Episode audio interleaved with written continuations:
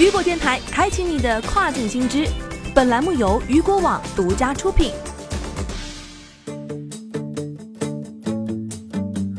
Hello，大家好，欢迎大家收听这个时段的雨果特辑。大家都知道啊，近年来无论是国家层面还是跨境电商行业，都在提倡品牌出海。而安克创新算得上是品牌出海里的明星企业，关注它的人真的太多了。很多跨境电商同行都希望深入了解这个明星背后更深入的数据，由此了解安克具体的战略和执行。那么在今天下午，二零一九亚马逊全球开店峰会上，安克创新创始人兼 CEO 杨蒙做了一场主题为“从第一天打造国际品品牌”的主题分享。那么下面的时间就让我们一起来走进现场，来一起关注一下他的演讲内容。非常高兴啊，真的非常高兴！感谢亚马逊的邀请，然后作为在座的几千名卖家，然后也是在直播这个间前的更多的卖家的一个代表，然后来讲讲我们自己的故事，就是我们怎么样在亚马逊这样一个平台上面，然后用几年的时间来塑造一个全球性的品牌。那其实这个问题 放到这里，安克是谁？也许对这个群体来讲。对今天的参与者来讲，大家并不陌生，但是其实对也许很多中国的普普通通的百姓来讲，安克并不是一个知名的品牌。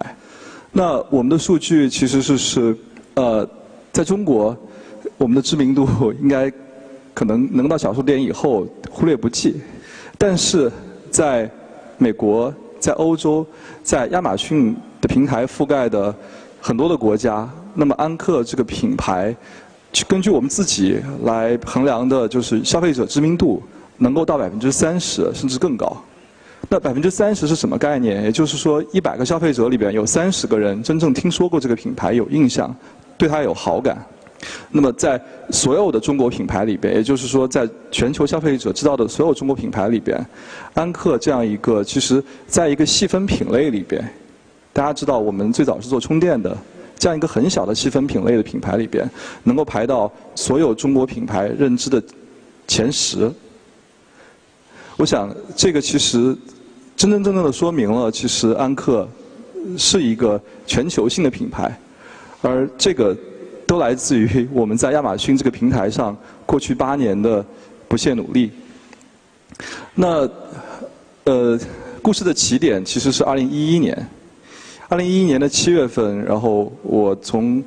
我的工作过的第唯一的一家公司叫谷歌离职，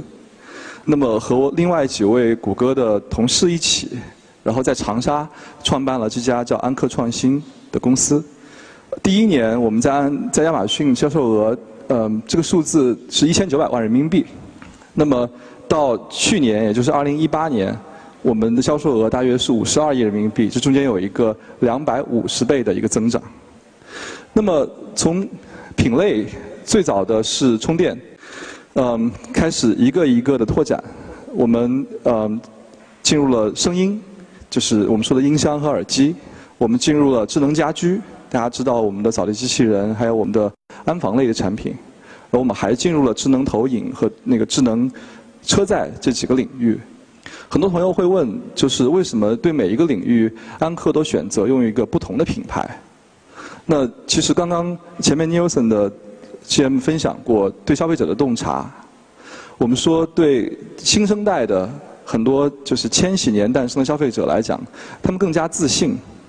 他们不再单纯的相信说一个品牌、一个大牌能带给他们全面的生活。所以他们选择在细分品类里边，能跟他们真正的构建互动、构建信任的品牌。这也是为什么安克在我们进入的不同的品类，用不同的细分品牌来代表，然后希望能够跟消费者真正的构建互动。那我们在亚马逊所有的有销售的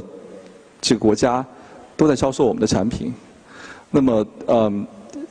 一年一年，从一一年开始。一一年是美国，一二年是欧洲，然后和日本，然后到最近的进入就是中东，还有印度，一直跟随这样一个脚步。所以，简单的介绍一下我们自己。那么，我想大家最关心的还是说，一路走过来，走到今天这个位置，我们有什么什么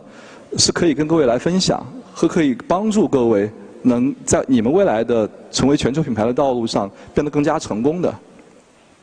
我们其实认真的 接到这个命题之后，认真的我们做了很多的思考，然后呢，其实呃有一个这样的一个框架，或者有一个思考的一个方式，我们希望分享给各位。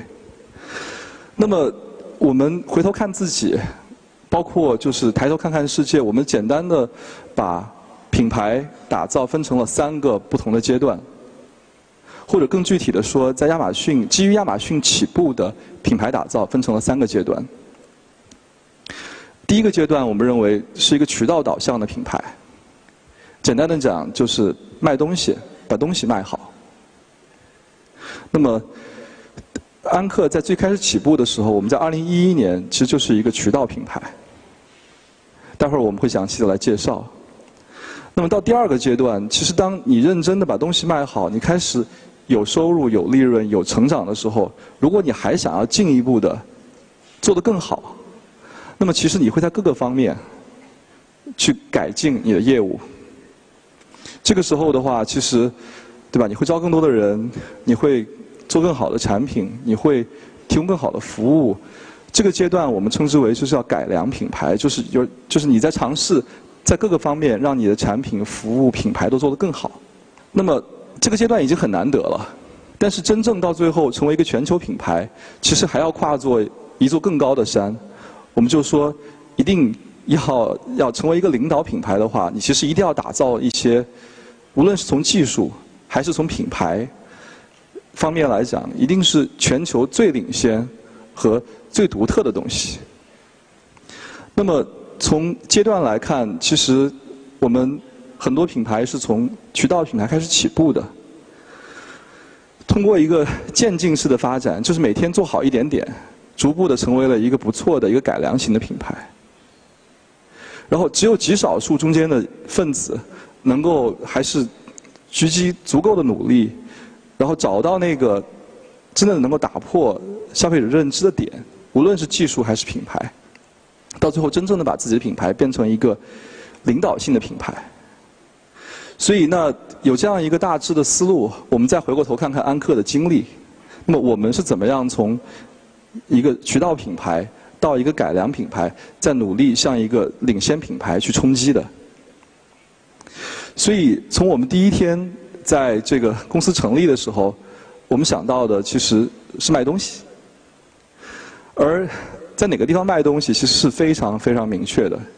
因为对我们这群创始人而言的话，其实我们更了解欧美的市场，我们更熟悉欧美的消费者，而亚马逊是去到。欧美消费者最佳的，甚至可以说是唯一的一个渠渠道。所以我们从成立的第一天就努力的在亚马逊上找到那些快速增长，而且还没有很好的产品供应的品类，然后通过回中国来找那些最好的产品，然后到些爱马逊上去销售，来建立这样一个生意。其实今天大家说的很多叫选品，也就是我们当年这个。刚开始起步的时候做的最多的事情。那么，其实，嗯，大家很多人可能知道，就是安克的第一个品类，我们是从充电开始做起的。我们最早选择的其实是笔记本的电池。那么当时就是二零一一年的时候，我们看到这个品类，其实是泾渭分明的，有。就当时你上去搜索的时候，那么首先我们说你的笔记本对吧？无论是惠普、戴尔，还是那个时候的苹果笔记本，用到两年、三年的时候，它的电池都会不太行了。那么这个时候你要买一块新电池。那么你去亚马逊搜索，当时我印象里边有两类结果比较靠前，一类就是原装的电池，大约在七八十美金。然后还有一类呢，其实是没有品牌的，也就是嗯 generic 的电池，那么价格在十几个美金。原装电池大概有四点五星的评价，这些通用的电池大概只有三星到三点五星的评价。那我想请问各位，就是如果让你们来选择的话，买一块电池，你们会买哪一块呢？如果是我，其实我哪一块都不想买，因为原装太贵了，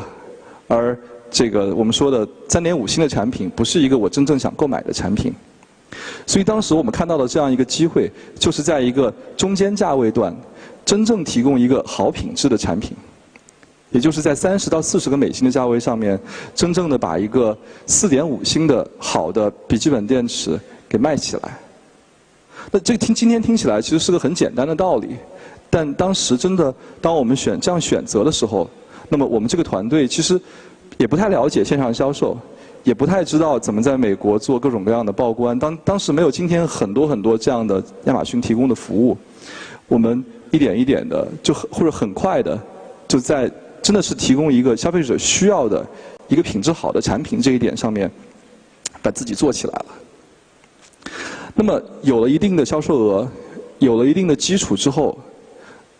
就要问自己说：我我还要怎么样？我要变得更好吗？对于我们这群人来讲，对于我们这几个创始人来讲，我们相信其实销售或者卖东西不是我们的梦想。我们的梦想真的是想创造一些更好的产品，基于中这样一个就是我们说的创造的一个一个社区，对吧？然后真的把一个好的品牌做成全世界知名。所以，那么往下走的我们很自然的事情就是说，会去在各个方面去改进。那么首先是改进产品，嗯，充电这个产品其实说实话是一个我们叫低热情品类。所谓低热情，就是很多时候你都不知道你买的充电器或者说你用的充电器到底是哪个牌子的，更提不上关心它的性能。正是因为这个原因，所以我们希望当我们谈到改进产品的时候，我们第一个想的就是怎么样让消费者变得更加的不用去操心它的充电。那当时，这个大家如果了解的话，在二零一一年、一二年的时候，苹果有自己的充电的规规范，安卓也有自己的充电规范。那么，你如果把一个手机插到了一个错误的充电器里边，可能一晚上也充不了多少电。所以，基于这样一个消费者认知，我们去改进产品的第一步，就是去创造一个通信协议，我们叫 Power IQ，它能够。实际上是一颗小小的芯片，装到这个充电器里之后，就能够让无论什么品牌的手机还有平板电脑都能够快速的充电。那么我们迅速的把这样的一个技术，这样的一个小的这芯片普及到所有的产品里边。到今年的话，Power IQ 已经是第三代了。我们发布了支持很多快速充电技术的这样一个 Power IQ 协议的第三代。那么，这其实不是一个巨大的创新，这不是一个就是我们说的，好像消费我竞争对手两三年都追不上来的事情。但是，在产品上这样的微创新，当你去一个一个积累的时候，我想这个是做好改良品牌的第一步。第二步，亚马逊给我们提供了一个非常棒，我可以说应该是全球独一的一个，通过消费者的声音来。持续迭代你产品的机会，我想在座的各位一定要充分利用它。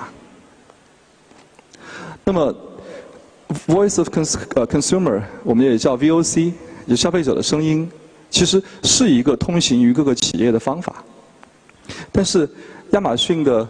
独特之处在于，真的是千千万万的消费者，而且是那些资深的、对产品有了解和对产品有追求的消费者，每天。在上面详细的评价他们购买的产品，所以从第一天开始，我们就有一个最早的话，其实是我们是通过一些 Excel 的工具，后来当公司变大了之后，我们会把它变成一个我们自己开发的一个软件。那么我们会每天的把我们的产品的消费者反馈，以及竞争对手产品的消费者反馈都搜集回来。而且我们会有专门的团队去对它分类打标，通过数据化的方式来真正的评价。那么我们的产品在某个地方是不如竞争对手的，或者说我们去年刚刚推出的一个新包装，消费者很喜欢。那么通过这样一个就是机制，而且这个一定它不光是某一个人对吧？或者说呃创始人或者说这个核心人员某一天就是。开心了去看一下，而是说真的让整个公司，让整个公司的从产品的定义到产品开发到产品的服务的整个团队，都全副身心的进入这样一个游戏，进入这样一个循环，在不停的去看到消费者的声音和思考怎么样能够让这一代产品更好，让下一代产品更好。那我想这个其实是一个，就是也是我们说的改良型品牌必须要做的，或者也是很容易做的一件事情。那第三个点我们想分享的就一定是运营效率。其实跨境是一件远比在中国更难的事情，因为各位的产品漂洋过海，光是在路上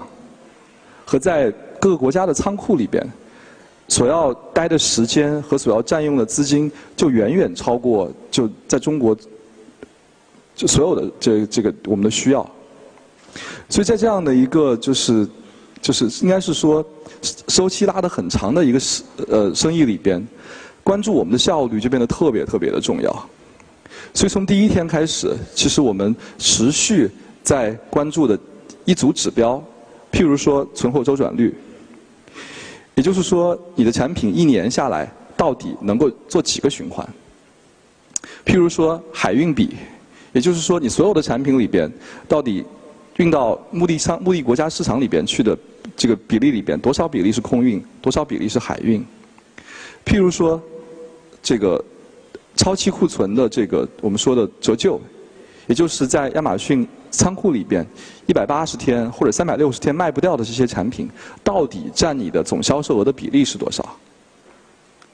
这些数据其实在增长的时候看起来好像都就是没那么就是。没那么突出或者没那么重要，但是，这个真的是命门，也就是当哪一天你遇到一个停滞或者你遇到一个困难的时候，他们可能真的会杀死你。当然，最后还有营销。那其实，嗯，在一六一七年的时候，我们探索了很多站外的营销方式，包括像这个就是众筹，然后包括像这个 YouTube 一些其他的方式。那么我们很高兴的看到，其实最近这两年，随着亚马逊的国际站在品牌广告上给出了更多的工具和方法，然后能够帮助我们这些品牌在亚马逊的流量体系里边，在亚马逊的站内就能够实现一个产品的从对吧？我们说提升品牌认知，然后到创造产品认知，再到最后这个其实是做收割，也就是做这个。产品转化的这样一个过程，所以我想总结起来的话，其实就是，那么当我们作为一个卖家站稳脚跟之后，我们要做一个好的改良型品牌，那么想你的产品，想你的这个就是 VOC 通过客户的评价来提升，然后那么我们说这个嗯做好营销，还有很重要的其实是做好运营。其实，安克做到一五一六年的时候，我们自己感觉，其实之前我们说的这些运营的事情，都已经在一个就是机制在在一个轨道上了。我们知道怎么做，我们有能干的团队，每天在往前推。那么我们问自己的问题就是：我们到最后会去到什么地方？也就是作为一个品牌，那么我们。就是终极的目标是什么？那么几年下来，其实我们应该算是想清楚了。就是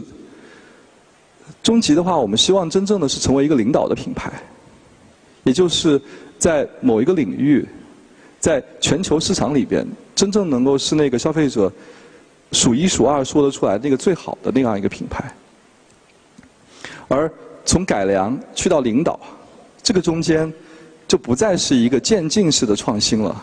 就不再是一个把每天在做的事情做得更好一点，就能够成为领导品牌了。所以，其实坦率的说，我们也经历了很长的时间，包括现在在持续探索，就是如何成为一个领导的品牌，也就是如何真正的做出，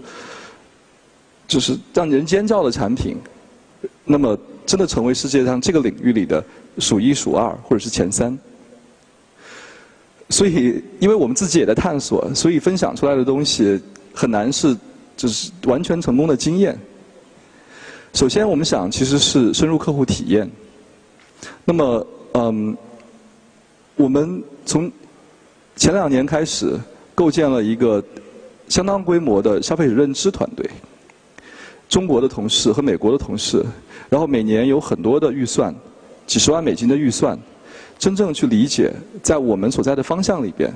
消费者缺的那些或者没有表达出来那些痛点到底是什么，在这个基础上持续的投入研发。嗯，我们公司今天大约是一千五百人。那么在这一千五百人里边，超过一半，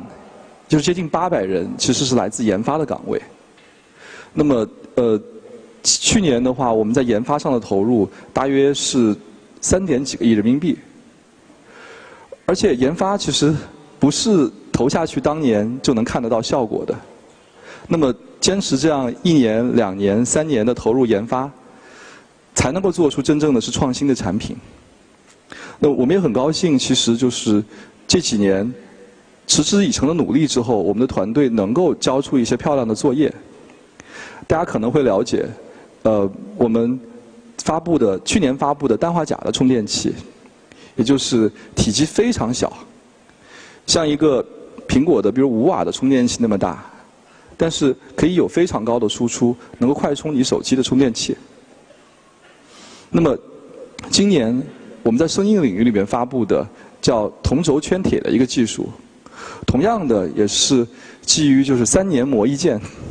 这个团队几年打磨下来，然后在一个就是别人已经做了很多遍的品类里边，找到一个真正的创新的点，那么能够把我们说的一个动圈的喇叭和一个动铁的喇叭，还有你的耳道完整的连成一条线。让声音能够就是真正无损的到达你的耳腔。像这样的产品，我想其实应该持续的推出，是我们能够成为一个领导品牌的唯一的方式。那当然，设计也很重要。其实，呃，我们自己把这几年的数字拢在一起，才发现好像已经得过几十个红点和 IF 这样的设计奖了。最后，其实我们说的是本地化的营销和触达。嗯，从去年开始，安克已经在全球的各个国家定期的开线下的发布会。那么我们在十月每年的十月份在纽约有一场叫安克 On Board 的活动，会邀请当地的上百家媒体，然后来集体体验安克的新产品。那么这样一个动作，当你持续去做。而且一定是本地的团队。我们从呃，我们的美国办公室是一五年成立的，在这之前我们已经有日本办公室了。然后今年我们还，明年我们还计划成立欧洲办公室。在每个办公室一定都是本地化的品牌的同事，本地化的销售的同事，用本地的语言跟本地的消费者沟通。所以，那么 有这么。几个方面合在一起，我想其实会帮助我们在成为一个领导品牌的道路上走得更快，走得更好。所以收拢起来，其实我想今天跟大家分享的是，也是我们过去八年在亚马逊上走过的经历。最早，我们上来卖东西，我们想能卖一个什么样的好品质的东西卖好，让我们自己能活下来。这是二零一一年，一直到二零一四年。那么，当我们真正的成为一家运行的这个健康的生意之后，我们一定不会停在卖东西这个阶段。我们一定想说，怎么能够做出一个更大的事情？这个时候，我们会在每一个领域，我们会在产品、在运营、在营销各个方面努力的做得更好。那么，我们会努力去改良，但是 改良。我觉得始终是有头的。一个好的改良品牌，到最后可能也很难成为那个让世界惊叫的是的一个品牌。所以，当你走到这条道路，走到自己已经觉得好像快到天花板的时候，真的挑战自己：我们能不能够成为一个领导的品牌？能不能真正的有最好的技术、最好的品牌，然后能在全球真的打开一片天地？所以，其实到今天，我也不能说安克。真正的已经就是成功了，其实作为一个消费电子品牌来讲，我们天生的劣势在于，我们得不停的创新。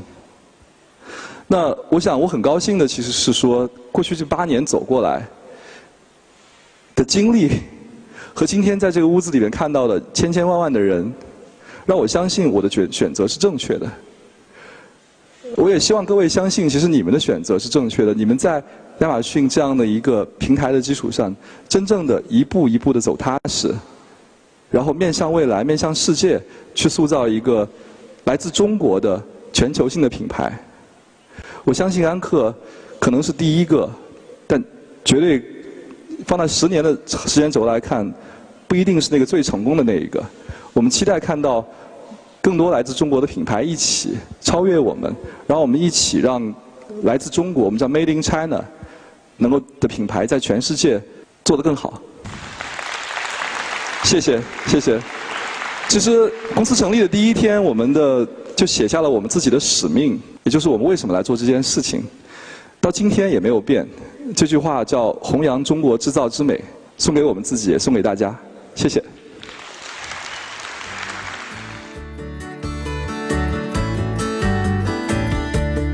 好的，那么安可的这次分享啊，真的是非常的精彩，给了咱们非常多的启示。关于安可，我们的研究还有很多，还有非常多可借鉴的地方。那么以上就是本期雨果特辑的全部内容，感谢您的收听。想要了解更多跨境电商资讯，您可以持续关注雨果 App 推送的最新消息。我是大熊，我们下个时段见，拜拜。